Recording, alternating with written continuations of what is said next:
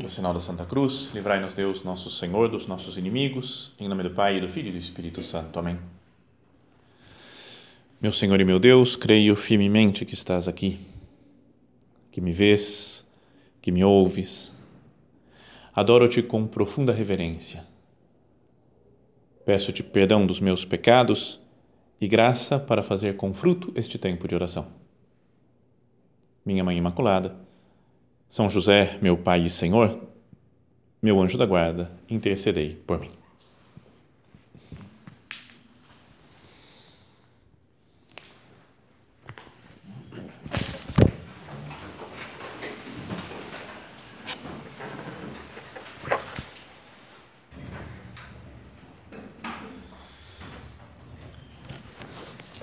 Há pouco mais de é, 20 anos fui morar em Roma, que é lá onde os padres do Opus Dei se ordenam. Então a gente vai para lá, quando não é padre ainda, vai lá, faz os estudos, termina né, os estudos que tem que fazer de filosofia ou de teologia, e aí é que são ordenados padres. E me lembro que logo que eu cheguei lá, era o ano de 99, é, logo no começo, ainda estava, acho que no primeiro ou segundo dia, estava meio atrapalhado ainda da cabeça, né, por mudar de país, pessoal falando em outra língua, com sono da viagem, né, o fuso horário meio bagunçado. Então me falaram, vai dar uma volta pela cidade aí e vai passear, hoje você não faz nada. Então foi um dia tranquilo, em geral a gente não tem muito dia assim tranquilo, pode não fazer nada, né, só passear por aí. Mas eu fui sozinho e fui andando, sem conhecer nada de Roma, mas ia andando pelas ruas, entrava numa igreja, entrava em outra, né, as praças, mas sem saber muito o que, que era cada coisa. E aí entrei numa igreja que vi o nome da igreja que dizia lá San Luigi dei Francesi, né, São Luís dos Franceses. Então eu peguei um guiazinho que eu tinha e falei, será que tem alguma coisa? É uma igreja meio um canto lá, não, não chamava muito atenção. Olhei lá para ver no guia de Roma o que, que tinha e estava escrito que lá tinham três quadros do Caravaggio. Vocês conhecem o Caravaggio? É, o homem é bom demais, né? Era bom demais, né? Viveu lá no final do século XVI, começo do século XVII, né? início do período barroco, e era um grande, um pintor maravilhoso, né? uma coisa que faz grandes obras de arte. E entre essas, uma dessas três era o conhecida, a conhecida Vocação de São Mateus, que é um quadro que desses daí que eu queria dar uma meditação com PowerPoint de vez em quando. Porque você põe o quadro aqui ó, e aí você vai explicando. Não é? Depois, quem quiser, volta para casa, lê, entra na internet, olha o quadro, medita. É um quadro que dá para fazer oração, que conta a história do Evangelho, que é o Evangelho de hoje até, da missa de hoje, quem foi à missa hoje de manhã, e que depois a gente vai meditar. Mas a cena é assim, né? tem do lado direito do quadro, para quem está olhando, aparece Jesus chamando o quem está do lado esquerdo, que é São Mateus, o evangelista, que ele era cobrador de impostos. Sabe o que era o cobrador de impostos né? naquela época, dois mil anos atrás? Eles eram alguém do povo judeu que trabalhava para o imperador romano. Então tinha, o Império Romano dominava lá a Palestina, né, a região da Judéia, Galileia, e, e era muito mal visto que uma pessoa, um judeu, ajudasse os dominadores dele. Então eram muito mal vistos e também, além do mais, eles roubavam dinheiro, extorquiam dinheiro da população. Então, trabalhando para o inimigo, entre aspas, roubava dinheiro do próprio povo e assim iam se enriquecendo. Então, São Mateus, também chamado de Levi, era o outro nome dele, era o outro nome dele. Ele tinha esse essa profissão, ser cobrador de impostos. Então, na cena, nesse quadro, então aparece Jesus chamando Levi ou Mateus que está lá sentado na mesa. Agora, do lado de Mateus tem mais quatro pessoas sentadas. E estão todos vestidos né, com, uma, com roupas do século lá do, do Caravaggio, né? estilo do, das pessoas ricas do século XV e XVI. 16 ou 17, perdão. Então, é, mostra, é quase como que uma imagem. Jesus está vestido como no, no, ano zero, lá mais ou menos, né, no início do, da era cristã. Então é como se falasse esse Jesus que passa pela nossa vida, ele continua nos chamando hoje também. E hoje a gente pode estar apegado ao dinheiro, como estava lá o Mateus, as outras pessoas que estavam junto com ele. Tem muitas coisas né, nesse quadro aqui que teria que, ficar, teria que mostrar a imagem mesmo. Mas o Jesus ele está chamando, estica o braço assim, a mão, e a mão dele é quase uma cópia do que tem na Capela Sistina. Sabe aquela cena famosa lá que está Deus criando o homem, assim, os dois indicadores quase encostando? Então é a mesma, é como se, como Deus criou o mundo, Jesus, quando chama alguém, está recriando a pessoa. E ele está, do lado de Jesus está São, tá São Pedro, que está caminhando junto com Jesus. E a mão de Jesus, o braço, atravessa São Pedro, assim, você vê por trás de São Pedro, quase como que uma imagem falando, São Pedro é o Papa, é uma imagem da igreja, e Jesus chama as pessoas através da igreja. Então tem, bom, tem um monte de coisa, não vou ficar explicando tudo aqui não, porque é, é complicado e teria que ver o quadro. Mas vamos ler a passagem do Evangelho de hoje e depois tentar tirar alguma coisa assim concreta para a nossa vida espiritual. Fala assim, ó, naquele tempo, Jesus saiu de novo para a beira do mar, né, o mar da Galileia. E toda a multidão ia ao seu encontro e Jesus os ensinava. Enquanto passava, Jesus viu Levi, o filho de Alfeu, sentado na coletoria de impostos e disse-lhe: Segue-me. Levi se levantou e o seguiu. Mateus né, se levantou e o seguiu. E aconteceu que, estando à mesa na casa de Levi, muitos cobradores de impostos e pecadores também estavam à mesa com Jesus e seus discípulos. Com efeito, eram muitos os que o seguiam. Alguns doutores da lei, que eram fariseus, viram que Jesus estava comendo com pecadores e cobradores de impostos, e então eles perguntaram aos discípulos: por que ele come com cobradores de impostos e com pecadores? Tendo ouvido, Jesus respondeu-lhes: Não são as pessoas sadias que precisam de médico, mas as doentes. Eu não vim para chamar os justos, mas sim os pecadores. Então, vamos procurar, né? Cada um de nós se colocar aqui na presença de Deus. Falei, esse Jesus né, que chamou São Mateus é o mesmo Jesus que está aqui conosco. E que ele nos chama, cada um para uma, uma missão, né, uma tarefa aqui nessa terra. Que a gente se coloque aqui diante de Jesus e converse com ele. Fala assim: o que eu posso tirar para a minha vida espiritual dessa sua palavra aqui de hoje do Evangelho? Então vamos passo a passo. Fala que Jesus saiu de novo à beira do mar e toda a multidão ia ao seu encontro e Jesus os ensinava. Vamos pensar a fama que Jesus começou a ter, né? porque viram que ele fazia alguns milagres, viram que ele pregava muito bem, falava que ele pregava como quem tem autoridade, não como só um estudioso lá da lei. Era um homem que sabia o que estava falando então a multidão quer estar junto com Cristo. Correm para estar junto de nosso Senhor. Então só isso já pode me levar a meditar. Né? E eu? eu? Eu procuro Jesus também, como essa multidão? Se eu não procuro, se eu não tenho desejo de conhecer Cristo, será que não é porque eu conheço Ele pouco? Porque eu não vejo Jesus como uma pessoa viva, uma pessoa viva, real na nossa frente, que fosse muito boa, muito inteligente, muito legal e que soubesse tudo, soubesse todos os segredos de Deus, a gente ia falar, me fala um pouco mais ainda, me explica as coisas de Deus. É o que a pessoa, a multidão toda queria com Jesus. Será que eu vejo Jesus assim? Como uma pessoa viva, com quem eu posso me relacionar? Ou vejo Jesus meio como que uma ideia, né? uma, sei lá, uma força. Então, Jesus fala, o que é Jesus? Uma coisa meio assim, né? um homem que existiu lá no passado, mas que agora ele é tipo uma energia que a gente tem assim, boa, positiva, porque eu estou com Jesus. Às vezes tem gente que acha isso daí, né? que Deus e nosso Senhor Jesus Cristo não, não é uma pessoa, mas é uma, uma força, uma coisa etérea, né? que não, não se concretiza muito. Sabem que ouvi falar uma história uma vez de uma menina que quando era pequena ela frequentava um centro assim como esse, né, o clubinho já desde pequena, né, então sempre foi assim, sempre frequentando muito perto de Deus, não sei o que, de repente conheceu um menino, quando ela tinha já uns 18, 20 anos mais ou menos, começou a namorar com o cara e o cara era do estilo Deus é uma energia só, é aquela força positiva que a gente tem.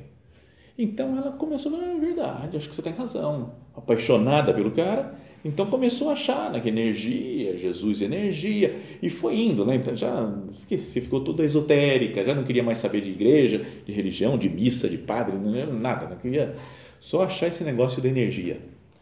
E aí o namorado um dia falou: agora eu vou falar com uma numeróloga.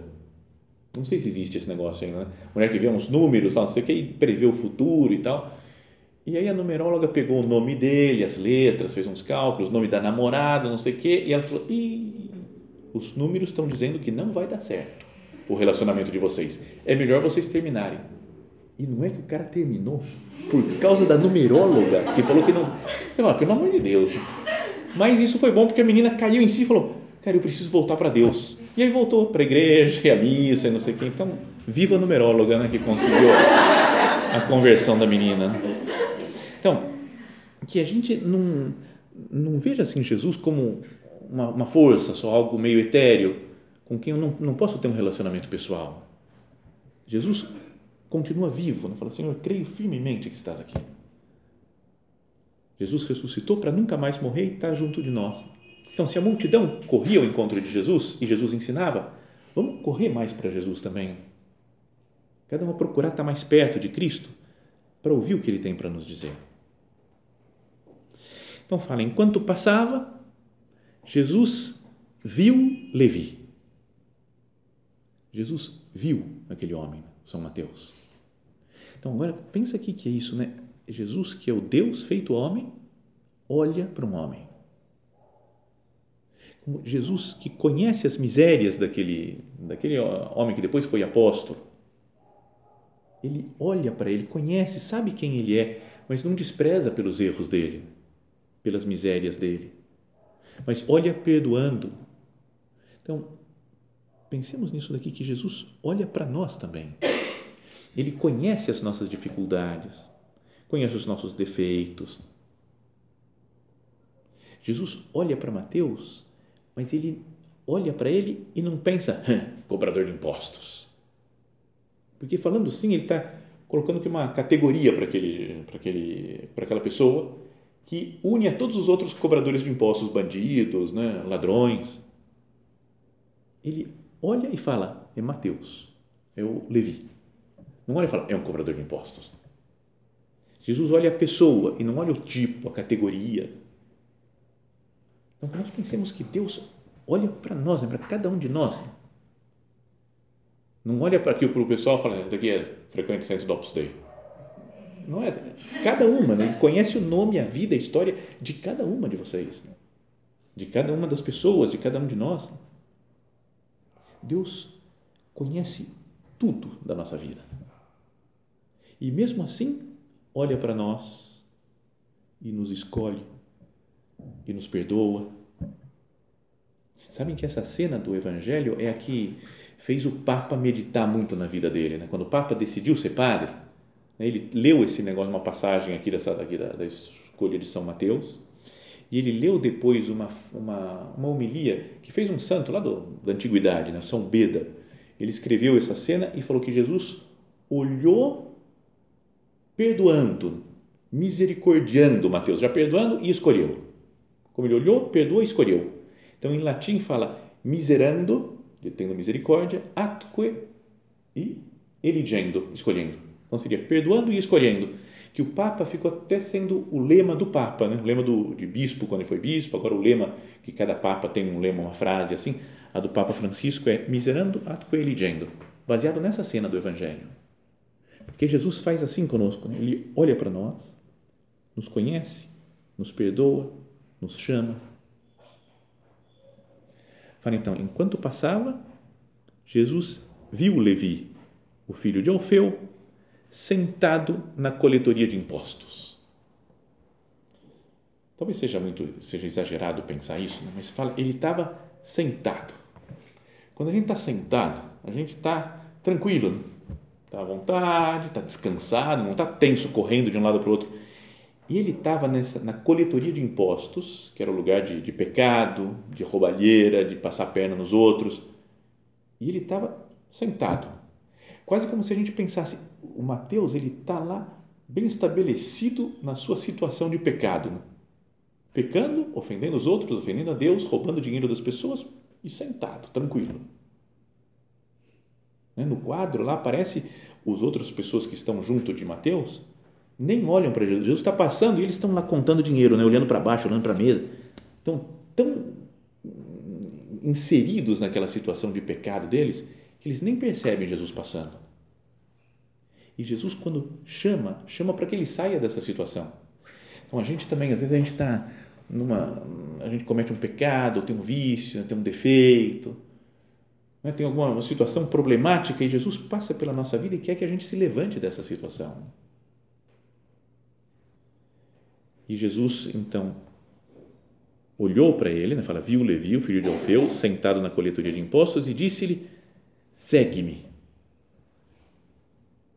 O chamado né, de Jesus é para seguir Jesus. Não é para fazer algumas coisas boas. Não é? A gente não está na igreja, né? não procura seguir Cristo só para. Não, porque assim eu me comporto bem, eu sou uma pessoa boa, que as outras pessoas gostam. O trabalho de toda a nossa vida deveria ser esse daqui, né? recordar que nós seguimos Jesus. Essa pessoa que falávamos viva, está presente junto de nós. A gente não segue um código de ética, o cristianismo um código de ética. Não é, não são umas ideias boas, não é um grupo de pessoas bom também. Ainda que ajude, né? Você vê outras pessoas seguindo Cristo, isso anima. Mas não é, ah, eu vou entrar nesse grupo, porque eu gosto desse pessoal, então vamos, vamos seguir assim nesse o chamado é para seguir uma pessoa. Jesus fala: "Segue-me". Ele não fala, oh, obedece um conjunto de leis aí, de coisas que você tem que fazer. Né? É uma relação pessoal, né? de pessoa a pessoa com Cristo, de pessoa com letra maiúscula, Jesus, com pessoa com letra minúscula, cada um de nós. E aí, então, depois que Jesus chama, fala, segue-me, fala, Levi se levantou e o seguiu. Se levantou daquela situação de pecado. Até a palavra no original, sabe que está escrito em grego no né? original, é, aparece a palavra é anastas, que daí a palavra ressurreição significa ressuscitar, é a mesma palavra de se, levantar.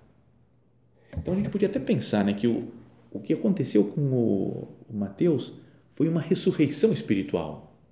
Estava na situação de pecado, passou Jesus, ressuscitou espiritualmente estava morto né, na sua profissão, naquele seu apego ao dinheiro, né, apego ao êxito, a uma vida tranquila, querendo garantir o futuro. Passa Jesus e ele ressuscita e segue Jesus. Está vendo? Olha só, era um homem que era pecador.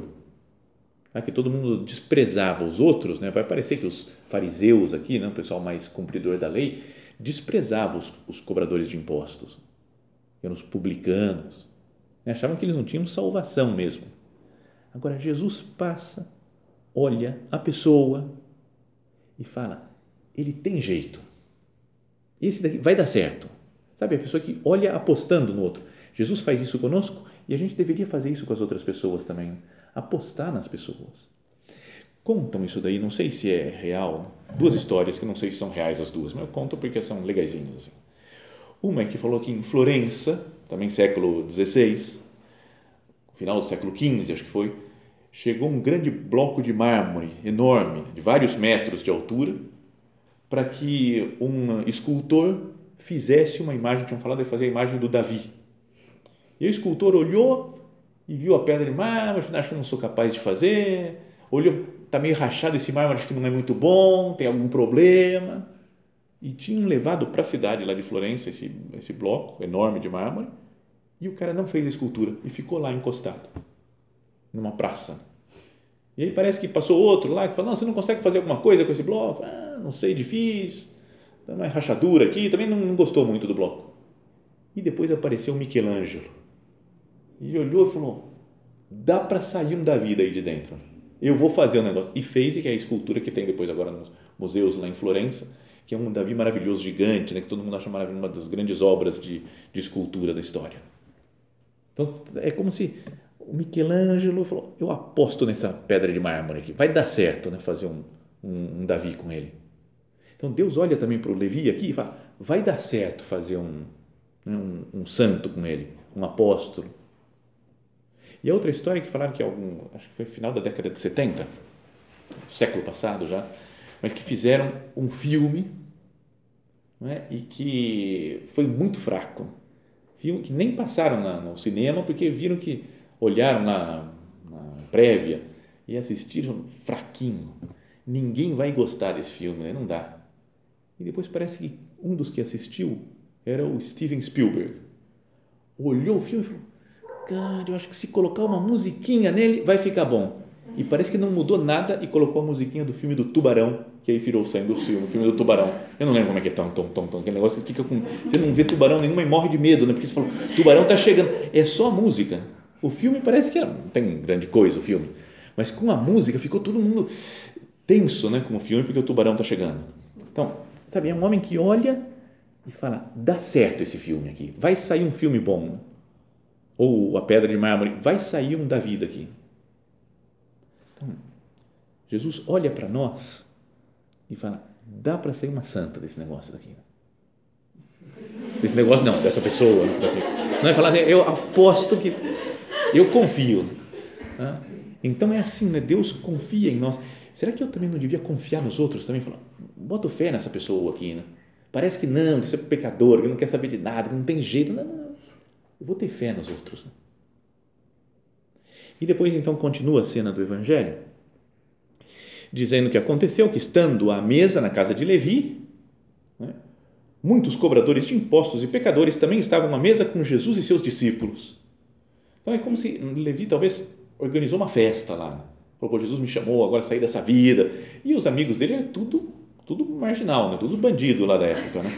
Então ele fez uma festa, quem ele vai convidar? Os amigos dele. Então, também até para apresentar Jesus. Né? Falou, eu conheci Jesus, esses meus amigos eles vão mudar também. Se eles conhecerem Jesus, você vai ver como a coisa vai, vai para frente, eles vão melhorar, vão crescer. E Jesus vai e come com eles. E os discípulos também. Fala, Jesus e os discípulos, os outros já, São Pedro, São Tiago, São João, talvez, que estavam começando a seguir nosso Senhor, também estão junto com aqueles, com aqueles homens de má vida. Agora, para a gente já é mais ou menos assim, né? Você vai, vai jantar um dia, tem uma pessoa que é um bandido, marginal, você vai, não, vão achar que eu também sou da turma. Mas lá na época lá do, de Jesus, assim, dois mil anos atrás, era muito mais forte isso. Tinha até um significado mais especial, dividir a mesa com alguém, que era quase como que falar assim, eu concordo com as suas ideias. Né? Eu estou com você, divido o meu pensamento aqui com você, estamos juntos então, só os amigos, o pessoal de uma classe lá, assim, os fariseus, acho que eles só comiam com fariseus, porque até falou, esse que é pecador, eu vou ficar impuro, vou virar pecador se eu, se eu comer com ele. Parece que até alguns lugares, algumas casas de alguns desses fariseus, falou, se entrar uma pessoa que não é judia aqui dentro, já empesteou a casa, né? ficou tudo sujo, tem que purificar a casa e todos os objetos da casa porque entrou uma pessoa impura pessoa que não é do povo judeu, ou um desses pecadores públicos, né, conhecidos. E Jesus entra na casa do pecador, Mateus, Levi, e come com os amigos dele. Então, isso não deve ser uma lição para nós também?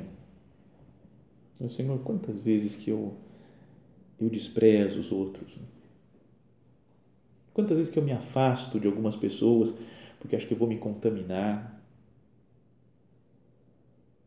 Depois fala, né, continua dizendo que os fariseus, né, os doutores da lei, essa gente que era muito bons de cumprir a lei, faziam as coisas certas, mas tinham essa coisa de falar: eu sou uma pessoa especial, pessoa escolhida, mais perfeita, e os outros são seres mais desprezíveis.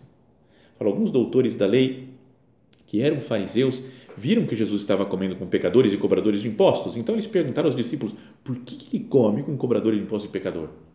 E viam Jesus, né, que era um homem que pregava bem, falava algumas coisas bonitas, mas daí tem essa atitude de dividir a mesa com os pecadores, eles não engoliam aquilo. E Jesus falou: não são as pessoas sadias que precisam de médico, mas as doentes. Eu não vim chamar justos, mas sim pecadores.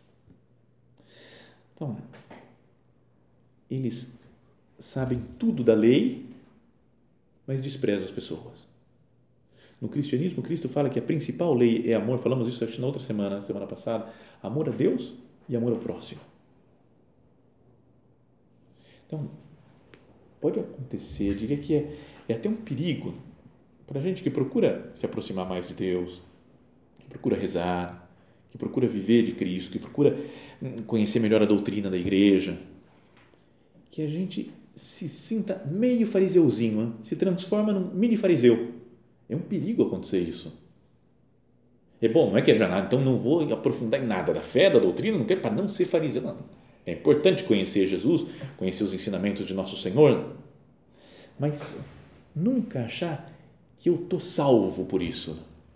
Eu sou uma pessoa especial e as outras pessoas que não seguem Jesus, ah, estão perdidas.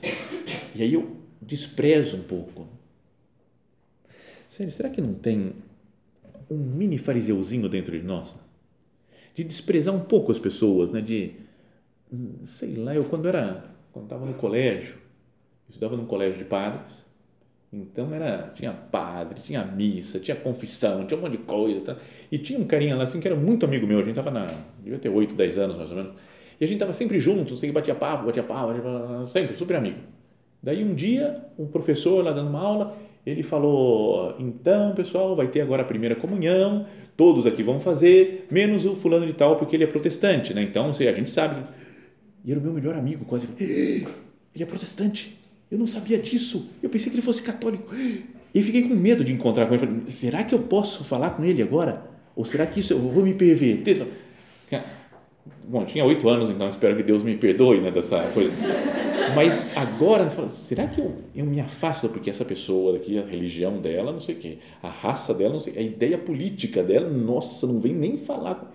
Sabe, às vezes a gente pode ficar e se afastando e formando grupos de pessoas e colocando a pessoa dentro desses grupos.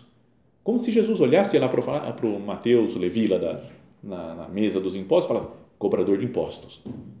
Não é o Mateus, mas é um cobrador de impostos. Então a gente pode olhar para outras pessoas e falar, às vezes, é protestante, é judeu, é muçulmano, é espírita, é, sabe? Ah, tudo bem, eu quero, não é que eu diga que dá na mesma qualquer religião, mas eu não deveria ter um coração como o de Cristo, que vem para fala que os, não são os, os sadios, não são os que precisam de médico, mas os doentes. Jesus veio para estar com os pecadores, para salvar as pessoas do erro. Então, não deveria ter muitos amigos, amigas de todos os tipos, de qualquer tipo que fosse. E não ter medo, não ter vergonha de estar com eles, não fugir, não, ter um coração grande, porque eu me encontrei com Cristo, Cristo passou pela minha vida Cristo me chama para viver perto dele, mesmo sabendo da minha condição pecadora. Então, eu devo aproximar todas as outras pessoas que também são pecadoras de Cristo nosso Senhor. Então, podíamos pensar, né, olhar para São Mateus agora. Ele se sentiu amado por Cristo, né? sentiu que a vida dele tinha sentido porque Cristo chamou, e aí com isso ele organiza uma festa para levar os amigos deles pra, dele para Jesus. Ele fala: a melhor coisa que me aconteceu é ter encontrado com Cristo. Então eu quero o melhor para esses meus amigos, que eles encontrem com Cristo também. O encontro com Jesus, que cada um de nós deve ter, deve nos levar a falar dele para, para as outras pessoas, né? a falar de nosso Senhor. E isso nos dá uma alegria. Acho que é das coisas que mais dá felicidade na vida, né? Uma pessoa que, amigo nosso que se aproxima de Deus, né? Dá uma alegria. Eu lembro também quando eu estava, entrei na faculdade e um dia chamei uns amigos lá para ir no centro que eu frequentava, também não era padre, não tava, nem, nem sonhava que ia ser padre um dia. Mas ele né? e aí tinha um cara que entrou lá e foi falar, ouviu o padre do centro, falou, padre, vamos conversar. E, né? Começaram a conversar os dois. Aí ele saiu da salinha, oh, eu confessei, cara, fazia muitos anos que eu que alegria. O cara estava quase chorando de alegria. E eu fiquei falando, nossa, é a melhor coisa que existe, né? A gente aproximar, conseguir aproximar alguém de Deus, dá uma felicidade. Né? Então é isso, o, o itinerário, né? o roteiro é esse daqui: ser amado por Jesus. A consequência é deixar a minha vida, né? procurar afastar a minha vida, os pecados da minha vida, da minha existência, para seguir Jesus. E seguindo Jesus, levar outras pessoas para Ele. E isso nos dá uma alegria, uma felicidade que não tem, não tem explicação nessa terra. Podíamos até falar no título dessa meditação, Podia ter falado no começo, né? É, agora, mas é como se sair do próprio egoísmo, da própria vida de pecado, para amar Cristo, ser amado por Ele, e isso nos leva a ser apóstolos e a ser felizes. Não sei que título dá, né? De amor, né? de sair do egoísmo, passar pelo amor e, e encontrar a felicidade. É o que acontece na vida de São Mateus. Era um homem pecador que estava lá pensando em dinheiro só. Se encontra com Cristo, se converte, leva todos os amigos dele para Jesus. Isso daí está tá realizada a sua vida. Que nós também né, procuremos que isso daí nos aconteça sempre. Que sintamos todos os dias da nossa vida Jesus passando por nós e apontando para a gente e nos chamando. Para que nós tenhamos sempre né, uma vida de, de entrega a Ele, de vida com Cristo, de levar outras pessoas para, para o Senhor, que é o que nos dá felicidade nessa terra. Peçamos ajuda para Nossa Senhora para fazer assim. Né? A vida de Nossa Senhora também foi algo parecido. Não tinha parte do pecado antes. Né? Mas o que ela fez foi receber Jesus na vida dela, no corpo, fisicamente até, e levar Jesus para as outras pessoas. Que Nossa Senhora nos traga Jesus para que nós também levemos o seu Filho Jesus a todas as outras pessoas.